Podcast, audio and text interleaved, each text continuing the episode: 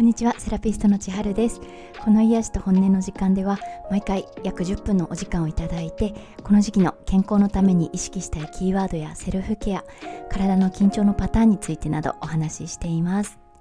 8月のキーワードは癒すと潤すで今月意識したい緊張のパターンは夏の冷えのミイラさんです。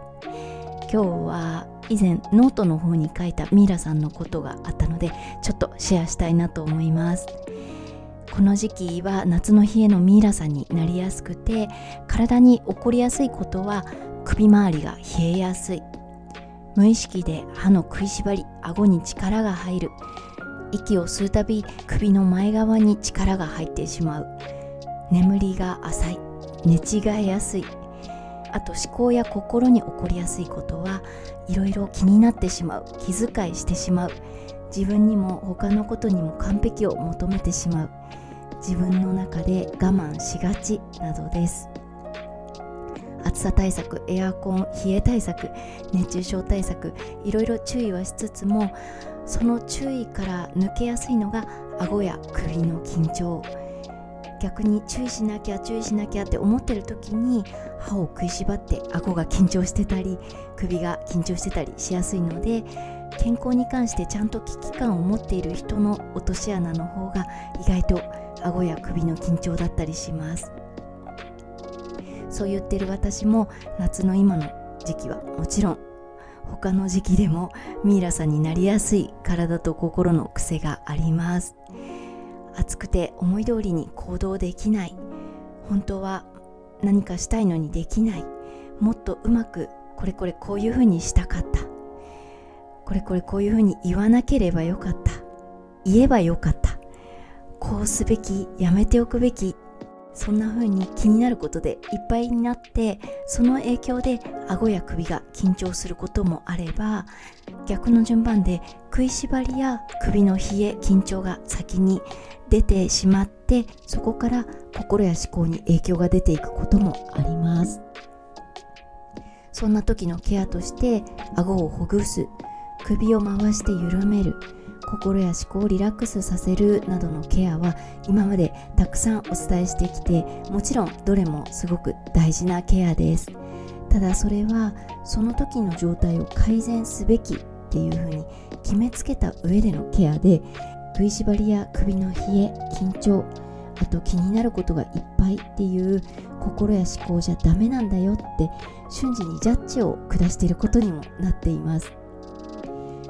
こんな風になりたいなっていう思いがあればあるほどセルフケアとか癖を改善とかその時の状態を変える修正するっていう方にしか意識が向かなくなってしまいがちなんですがそれは認めるよりも変えていく方が楽だからなんじゃないかなとも思うのです。なんで食いしばったの？なんで首が緊張したの？なんでいろんなことが気になったの？なんで我慢したの？そういうことを深く掘り下げたり認める作業よりも顎をほぐす首を回して緩める心や思考をリラックスさせるというような対処する作業の方が手っ取り早くて楽になれる目に見える結果が出やすいいい変化も出るし健康維持も若返りも努力次第で何でもできるけどなんで食いしばったの？なんで首が緊張したの？なんでいろんなことが気になったの？なんで我慢したの？っていう根本の部分は3年経っても5年経っても10年経っても自覚しているようでしきれていない。向き合えているようで向き合えていない。そうそう変わらないものだなと私自身最近感じています。でもそうそう変わらないものっていうことにもジャッジをしない。自分の全てをジャッジせずに認めていくっていうことはなかなかできないし自分って何でこうなのって部分はみんなそれぞれに抱えていると思うけどセルフケアっていうのは自分をジャッジして行うものではなくて自分を認めてあげてから行うものだと思います。変わりたいって思ってる自分のことも変われないなって思ってる自分のこともいい悪いというジャッジを下さないでただそっかそっかって認めてあげる。そんな風に自分を認める作業をほんの少しずつでも積み重ねていくことで顎や首の緊張ももっと芯から緩んでいくんじゃないかなと思います。っていうことを過去にノートに書いていてあ今必要かもなと思ってシェアをしてみました。ミイラさん状態で食いしばったり首が緊張してたりする時ってこういう時にはこうしなきゃとかこれはいいこれはダメっていうジャッジとか一つ一つのことを割としっかり普段から考えてたり逆にその自分の考えてた理想と現実が違った時に自分を責めたりこの状況ちょっときついなとかちょっと違うんだよなって思いながらでもそれを言わずに我慢して顎とか首を緊張させてたりってことがよくあると思います。例えばこの時期だとエアコン問題とかみんな快適な温度が違ってて寒いとか暑いとか言いづらい状況で我慢することがあったりあと電車とかバスとかでどんどん混んできて人にぶつかったりずっと近くでワイワイおしゃべりされてるっていうのがなんか嫌だなとか我慢する時あるんじゃないかなと思います。そういうちっちゃな我慢でもただ単に精神的なストレスだけじゃなくて知らないうちに歯を食いしばってたり首が緊張してたりして気づかないだけで結構体にも影響してることあると思います。で歯を食いしばる顎とか首を緊張させるってことで疲れやすくなるわけなんですが疲れってもっと具体的に言えば首肩顎周りの血流が悪くなったり食いしばりで唾液の量が減っちゃったり呼吸が浅くて免疫力も下がるのでミイラさん状態が続くと喉が弱る人がすごく多いです。なのでちょっと最近いろいろ根詰めて考えてたなとか気にしすぎてたなとかちょっと最近我慢が多くて知らない間にもしかしたら歯を食いしばってたかもなとか首周りに力が入ってたかもなって場合にはリラックスすることとか気にしすぎない考えすぎないっていうこととかそういうことに加えてあと喉のケア朝起きて念入りにうがいをするとかお家帰った時のうがいをしっかり念入りにするとかして喉のケアの方もぜひ気をつけてみてください。って言いながら全部自分に言い聞かせている感じです。私も振り返ってみると本当多分ちっちゃい時からミイラさん気質が多くてこうするべきとかこうしなきゃっていうのを自分にも身近な人にも思いがちだったしセラピストになってからは特に健康に関わる仕事だから健康で体調を崩しませんっていう感じで常に元気な状態しか見せたらいけないんだっていう気持ちが強かったんですが、まあ、年々いろいろガタが来ていてコロナにも感染してしまったりで常に元気で健康な状態でいなきゃっていう考えにも無理が出てきているし常に元気ですって言い続けたところでああもうこの人無理してるなって思われて終わりだろうなって思うので自分はこうあるべきっていう考えが行き過ぎないように心も体も思考も緩めてバランスをとっていきたいなと思っているところです。で聞かれてもないのにお話ししてみると私自身はコロナウイルスに感染した後の後遺症っていうのはないと思うんですが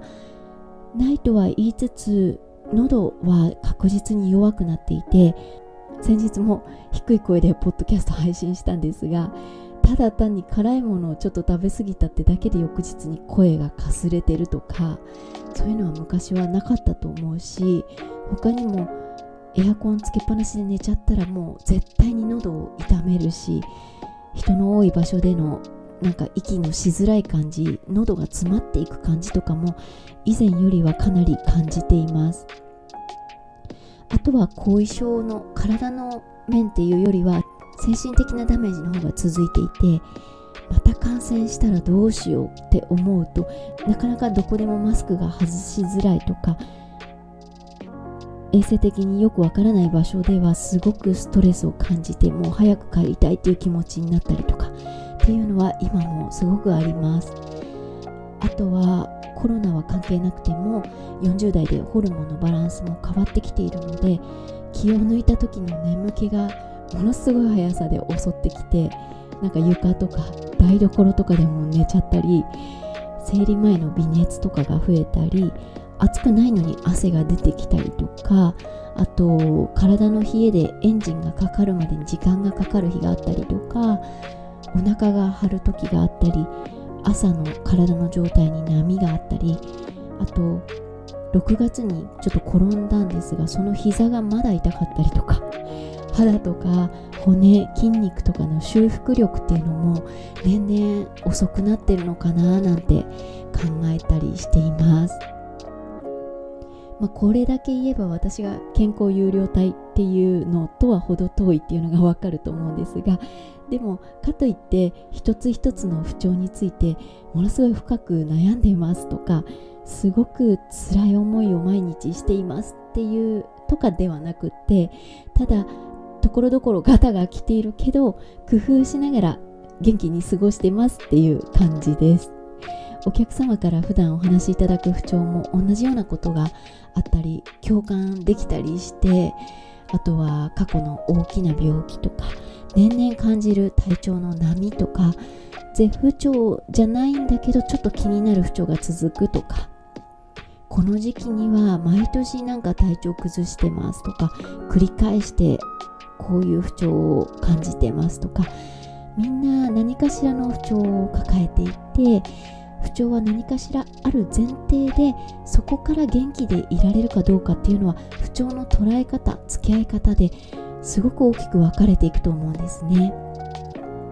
私が10年以上いろんな方々とご一緒に不調を体験してきて不調との付き合い方大きくは3パターンかなと思ってるんですが1つ目はその不調があることで病院に行ってみて微妙に解決したようなしないような感じでもう一回いろんな病院に行ったりして不調を感じたままいつ治るのかな不調って辛いなちょっと動かないでおこうかなって感じで気持ちも体も落ち込んでいってしまうパターン。2つ目は真逆で病院行きとか動かないとか落ち込むとか何にもなくてちょっと不調を感じてるけど仕方ないからいつも通り過ごすしかないってほぼ何もなかったように過ごしちゃうパターン。で3つ目はその不調について何でこうなっちゃったかなとか何が原因かなとかどういう時にこうなるのかなとかいろいろ自分で考えたりこれくらいまでなら不調が出ない。こう動けばなんとか大丈夫。昨日よりはまあ良くなったかなとかとにかく自分でその不調と付き合ってみるパターン。この3つです。もう一度繰り返すとただ不調を感じて病院に行ってみたり病院に頼ってみたりして自分ではなるべく動かないでってやってるうちに落ち込んでいくパターン。あとはほぼ何もなかったかのように不調を見て見ぬふりしてちょっと無視して過ごしちゃうパターン。そして3つ目が不調のことをいろいろ考えて不調と付き合っていくっていうパターンです。もううすうすお分かりかと思うんですが最初の2つのパターンの場合は回復が結構難しい場合が多いかなって私自身は思っていてっていうのも例えばシンプルに風邪で病院に行きます。はい風邪薬もらいます。はい治りました。っていうのであれば病院で解決は期待できるけど自分でもよくわからない分かっていない不調とか何件も病院に行ってみたけどなんかはっきりしないすっきりしないわかんないっていう不調って結構たくさんあってそれでもずっと原因を追い求めて病院を渡り歩いてみたり不調について落ち込み続けるっていう場合って辛いっていう気持ちが雪だるま式に増える一方で私も若い時にそうなりかけたことがあったんですが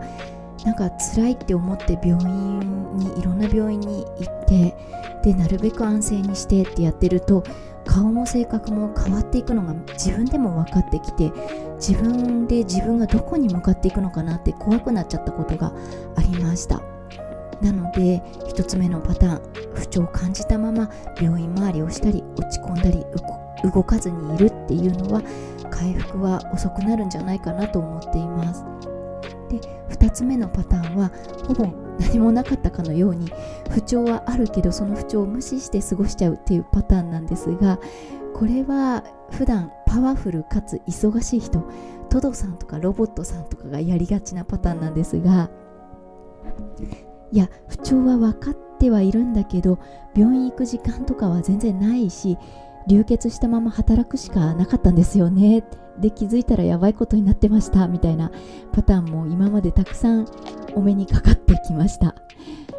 ここでいう流血したままっていうのは本当の血が流れる流血ではなくてその不調のレベルだと血が流れっぱなしって言ってもいいぐらいダメージ大きいと思うんですがよくほっときましたねっていうイメージの話です。不調を見て見ぬふりしたりそこに向き合おうとしないっていうのは、まあ、忙しいっていう理由もごもっともな場合もあるかもしれないんですけどその忙しいっていう理由って実は意外と表面的な理由だったりして根本の心の方の理由を見て見ぬふりしたい。忙しいって思えば平静を保てるっていう時点でその奥にちょっと大きめの心の不調が埋まっているっていうことが多いです。なのでほぼ何もなかったかのように不調を無視して過ごしちゃうパターンの場合も本当の意味での回復はすごく遅くなるかまたは今世ではあまり深いところまで考えたくないって思ってる人も多いんじゃないかなと思います。ちょっと遠回りしちゃったんですが不調がある場合の対処パターンの3つ目。なんでこうなっちゃったかなとか何が原因かなどういう時にこうなるのかなとかいろいろ自分でいっぱい考えたりこれぐらいまでだったら不調が出ない。こう動けばなんとか大丈夫。あれ昨日よりも良くなったのかなとかとにかく自分でその不調と付き合ってみるパターン。これが私自身は一番いいんじゃないかなと思っていて実はこれが得意な人っていうのがかなりの確率でミイラさん気質な人が多いです。ミイラさんの気質の特性は考えすぎ気にしすぎだったり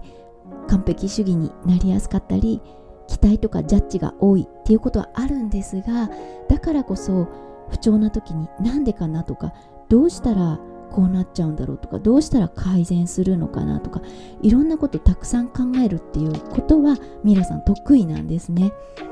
お客様でもすごく食いしばりも首肩の緊張もあるっていう方がご自身の不調についていろんなことを考えてたりこちらからお伝えすることにもすごく興味関心を示してくださるっていう場合が多いです。なので常々思っているのはミイラさんって我慢とか気にしすぎ考えすぎ歯を食いしばっちゃったり顎首に力入っちゃったりするし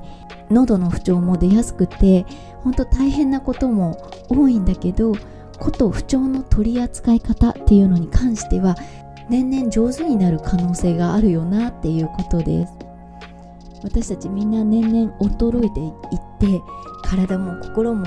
頭の方も機能自体がスローになったり一部は働かなくなっちゃう部分が出てきたり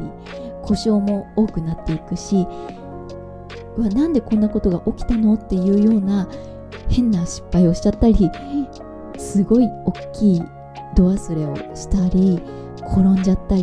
もうほんといろいろやらかす回数が年々みんな増えていくわけでその度になんか自分はおかしいって病院に行きまくったり落ち込んだりっていうのを繰り返してたら身も心も持たないし逆に見て見ぬふりをして私は大丈夫って自分に言い聞かせて何の対処もしなかったら大きな病気で手遅れになったり大変なレベルに行ってから後悔したりいろんなリスクが大きくなるじゃないかなと思います。でも今のうちから自分に起こるちょっとした不調例えば喉が弱りやすいとかなんか膝が痛くなりやすいとか何かしらの不調があってもなんでだろうなとかこう動けば痛くないなとか最近姿勢を気にしてなかったからかなとかいろいろ自分について考えたり工夫して不調のことを自分で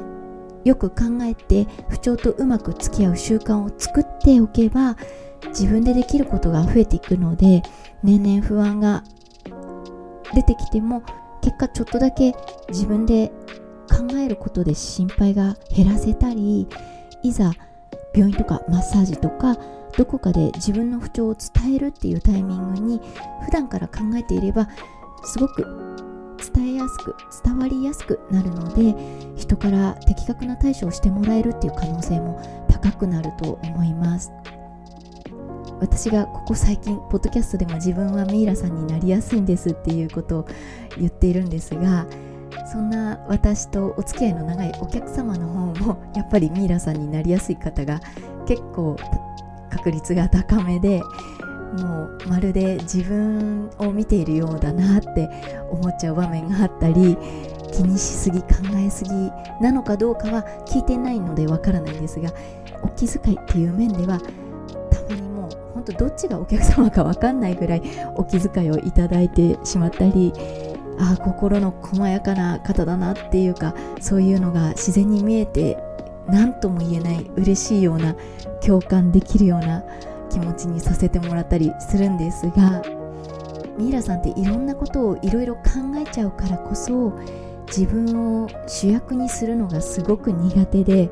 自分自身のことを詳しく長く話すっていうのってミイラさんからしたら結構ハードルが高いことなんですね。